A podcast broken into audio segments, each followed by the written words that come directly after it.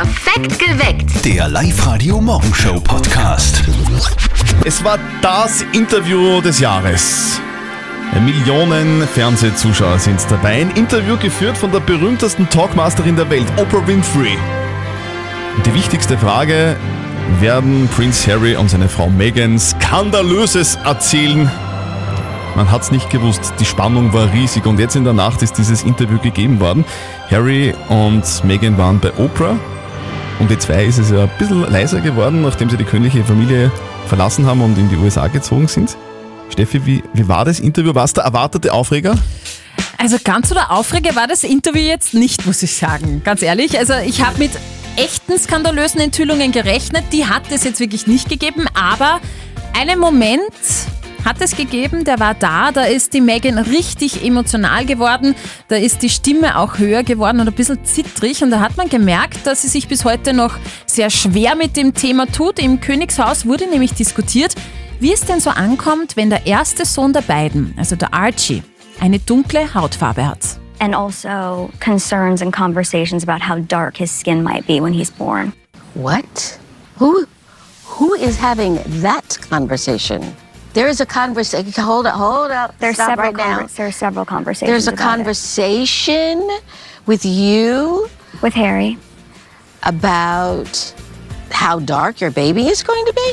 Also man merkt, Oprah ist selbst schockiert über diese rassistischen Aussagen im Königshaus. Meghan hat aber nicht verraten, wer diese Hautfarbenaussage getätigt hat. Also wenn das stimmt, dann ist die Queen aber gar nicht amused, gell? Das glaube ich auch. Äh, Aber sie hat sich das Interview auch gar nicht angeschaut von Meghan und Harry. Das äh, haben auch Medienberichte immer wieder geschrieben. Aber eine Enthüllung weiß die Queen ja mittlerweile schon. Wir nur nicht. Sie haben jetzt nämlich das Geschlecht des zweiten Babys verraten und es wird ein Mädchen. Also Oh. der Archie bekommt ein Schwesterchen.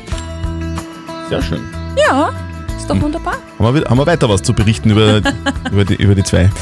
Das ganze Interview gibt es übrigens heute in voller Länge zu sehen, zum Beispiel um 15 Uhr auf RTL und am Abend dann auf Vox um 22.15 Uhr. Schaut sich das gerne noch einmal an. Solange diese Arbeit noch nicht vom Staat bezahlt wird, sollten berufstätige Männer ihren Frauen, die ihre Kinder und den gemeinsamen Haushalt managen, die Hälfte ihres verfügbaren Gehalts auszahlen. Das sagt nicht ich, das sagt die deutsche Sängerin Sarah Connor. Und so sollte das auch irgendwie sein, finde ich. Ja? Also der Job Hausfrau wird ja immer noch belächelt und irgendwie so als, sage mal, Nullleistung betrachtet. Dass man darüber heute am Weltfrauentag überhaupt noch diskutieren muss, finde ich, muss ich sagen, fast ein bisschen enttäuschend. Also Guten Morgen, ihr hört perfekt geweckt mit Zettel und Sperr. Morgen. gleich heute. Diese Forderung ist gerechtfertigt, ja oder nein? Was sagt denn ihr dazu? Sollen Männer ihren Frauen, die ihre Kinder und den gemeinsamen Haushalt managen, die Hälfte ihres verfügbaren Gehalts auszahlen? es ist ja mal fix, dass ein völliges Ungleichgewicht herrscht zwischen Frauen und Männern. Das ist nach wie vor so. Frauen managen das zu Hause. Das ist wie ein richtiges Business. Das ist wie eine Firma. Haushalt, Kinder, Verpflegung. Da braucht man Managementfähigkeiten und das macht sich eben nicht von alleine. Und es wird nur halt nicht gesehen, weil die ganze Arbeit halt zu Hause gemacht wird und das ohne fixes Einkommen. Die Frauen bekommen ja für den Haushalt, führen gar kein Geld, gar nichts. Und vom Pensionsanspruch einmal ganz zu schweigen. Also würdest du diese Forderung unterstützen? Äh, Es ist jetzt natürlich ein bisschen heftig, aber ich würde auf alle Fälle sagen, Frauen gehören bezahlt dafür, dass sie den Haushalt und die Kinder managen. Ja. Okay. Gerhard aus Bad Leonfelden, wie siehst du das? Wenn eine Frau daheim ist und sich um, um ein Haus und um Kinder kümmert, äh, ist das Einkommen vom Mann, das gehört der Familie und nicht dem Mann, bitte. Wenn ich jetzt daheim bin, mich um ein Haushalt kümmert und um die Kinder, ist das genauso viel Arbeit, wie wenn der Mann jetzt arbeiten geht und dann ein Einkommen da ist, steht der Frau 50% dazu, beziehungsweise ist das eins, das müssen wir miteinander verwalten. Ja, der Gerhard ist deiner Meinung. Ich sehe es ich seh's auch, ich, ich, ich seh's auch so. Ich, ich finde, man muss alles in einen Topf werfen und dann, dann haben beide irgendwie gleich viel Geld. Als Familie quasi dann Genau, also rausschöpfen. Familienkonto. Sollen Männer ihren Frauen, die ihre Kinder und den gemeinsamen Haushalt managen, die Hälfte ihres verfügbaren Gehalts auszahlen? Es geht darum, dass die Leistung der Frauen, die sich zu Hause um Kinder und Haushalt kümmern, alles managen, das ist ein Job und dass diese Arbeit dann tatsächlich als Job auch anerkannt wird. Das muss sich einfach dringend ändern. Das sagt auch die Natascha auf der Live-Radio Facebook-Seite. Sie schreibt, Besser wäre es, dass Hausfrau als Beruf anerkannt und auch bezahlt wird und an, Pensi an die Pension angerechnet wird. Viele Frauen würden lieber bei ihren Kindern zu Hause bleiben, alles managen, wenn es finanziell möglich wäre. Die Lisa schreibt, naja, ich kenne manche, die zu Hause sind bei den Kindern ewig, weil sie keine Lust haben zu arbeiten. Ja, da finde ich es nicht schlau, wenn man da die Pension anrechnet. Und der Tobias meint, wenn man das so macht, muss mehr berücksichtigt werden, nämlich die Gegenrechnung, Kinderbetreuungsgeld, Familienbeihilfe und so weiter. Das stimmt natürlich, das müsste da reingerechnet werden, finde ich auch. Theresa aus Hartkirchen, wie siehst du denn diese Angelegenheit? Ich denke mir, wenn der Mann selber daheim nichts tut und nur heimkommt und sie den Sofa liegt und die Füße hochlegt, da die Chance sagen, dass der Mann die Frau unterstützen sollte.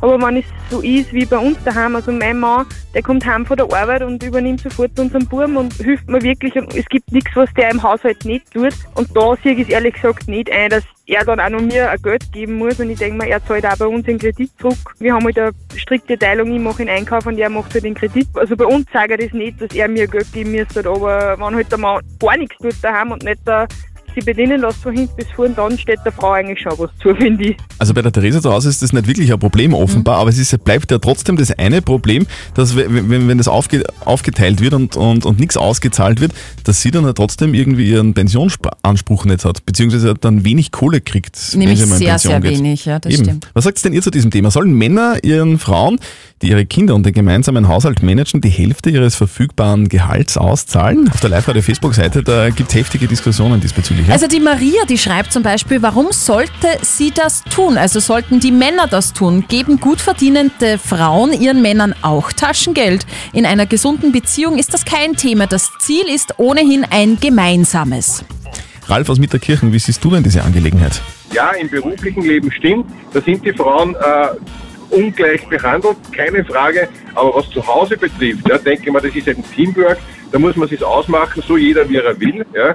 Sie kann gern mein ganzes Geld haben und soll sich dann einfach darum kümmern, dass sie alles am Lauf hat, dass sie alle Rechnungen beziehen, dass sie einkaufen geht, dass sie einfach alles zahlt und die Sache ist vom Tisch. Also, der Ralf sagt, so wie viele Männer, andere Männer übrigens auch, alles zusammenschmeißen, alles in einen Topf und beide kriegen gleich viel. Nina aus Wels ist bei uns dran. Nina, was sagst denn du dazu? Ist das okay? Ich kann total verstehen, was die Sarah Connor da meint. Man hackelt ein ganzes Leben lang daheim und am Ende bleibt einfach nichts über. Ich finde, das sind 50% vom Gehalt ja das Mindeste. Ich bin jetzt seit zwölf Jahren mit meiner Frau in einer Wohnung und wir teilen das Geld eigentlich immer. Also äh, der Kist kommt auf ein Konto zusammen und da gibt es keins, das gehört mir und das gehört dir. Okay. Thomas, Ja. ähm, die Meinung von Thomas, finde ich auch. Also ich kann das äh, unterstützen. Ich würde es so machen, ich würde, wenn ich Kinder hätte und äh, meine Frau in dem Fall dann zu Hause bleiben würde, ich würde alles in einen Topf schmeißen, was wir gemeinsam haben und dann von diesem Topf alles bezahlen. Der heutige Tag, der Weltfrauentag, geht natürlich nicht an der Mama von unserem Kollegen Martin spurlos vorüber, aber leider bei den restlichen Familienmitgliedern. Und jetzt Live-Radio Elternsprechtag. Hallo Mama. Grüß dich, Martin. Und? Was und? Na, willst du mir nicht gratulieren? Scheiße, hab ich ganz vergessen. Alles Gute zum Geburtstag. Ich hab doch nicht Geburtstag. Was dann? Hast du was gewonnen? Nein, heute ist Weltfrauentag. Aha, ja, gratuliere. Ist der wichtig? Gibt eh schon Muttertag und Valentinstag. Ja, der ist voll wichtig. Da müssen wir wieder mal drauf aufmerksam machen, dass Frauen bei gleicher Arbeit noch immer weniger verdienen. Na, hast eh recht. Ich verdiene mehr Kio bei uns nix. Ich hackelt wie nur was und dann kriege ich ein Taschengeld von der Mama. Du bist ja auch nur zugeheiratet. Der Hof gehört mir. Genau, sei froh, dass du fürs Schlafen und fürs Essen nichts zahlen musst. Genau.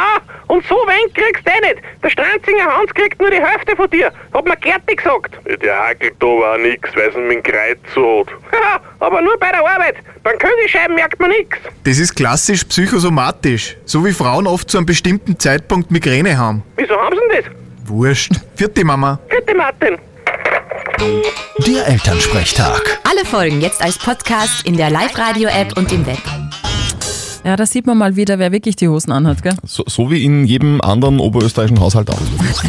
Wir von Live Radio mischen oberösterreichische Orte in unsere Songs. Der Marco aus Traun ist dran. Hallo? Guten Morgen. Guten Servus. Morgen! Oberösterreich remixed. Sag Marco. einmal, Marco, Du rufst an, weil du jetzt tatsächlich irgend so einen oberösterreichischen Ort in Passenger gehört hast. Let her go. Was wäre denn das gewesen? Pettenbach, das passt so irgendwie gar nicht ins Englische. Du, du hast Pettenbach gehört. Und, und von wo bist du eigentlich, Marco? Ich bin aus Traun, Okay, du, du klingst bei mir gar nicht. beziehungsweise, beziehungsweise ein Bayer, der in Traun lebt. Ich wollte gerade sagen, du klingst Ja. gar nicht wie ein Ureinwohner Trauns. Ureinwohner. Du, und, und, und du als, als, als Zugewanderter von, von Bayern kennst Pettenbach?